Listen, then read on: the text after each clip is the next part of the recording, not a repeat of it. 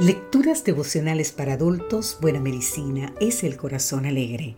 Cortesía del Departamento de Comunicaciones de la Iglesia Dentista del Séptimo Día Gascue en Santo Domingo, capital de la República Dominicana. En la voz de Sarat Arias. Hoy, 11 de diciembre, libre de malos hábitos.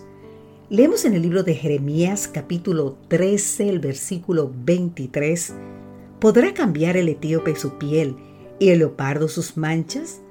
Así también podréis vosotros hacer bien estando habituados a hacer lo malo. Yo tengo un sueño. Es el título del discurso presentado por Martin Luther King Jr. durante la Marcha por los Derechos Civiles realizada en Washington, D.C.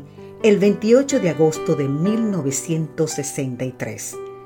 Basado en la Biblia, la Proclamación de Emancipación de 1863 y la Constitución de los Estados Unidos, entre otros, enfatizó la importancia de dar lugar al cambio y pasar de la discriminación a la integración racial.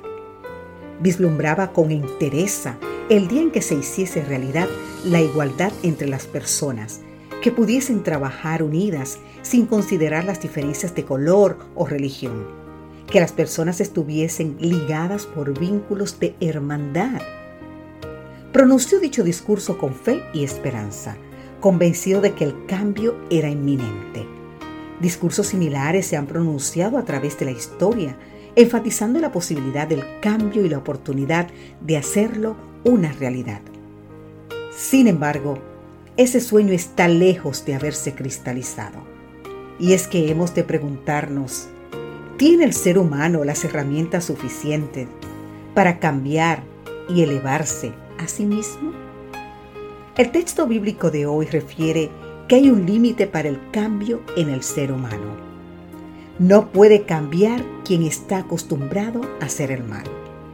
Si bien la educación, la cultura o la psicoterapia pueden modificar la conducta humana, no tienen poder para renovar completamente el alma. Nada pueden hacer para transformar la naturaleza del corazón humano y mucho menos para proveerle salvación. Percibiendo sus propias limitaciones, el apóstol Pablo exclamó, Miserable de mí, ¿quién me librará de este cuerpo de muerte?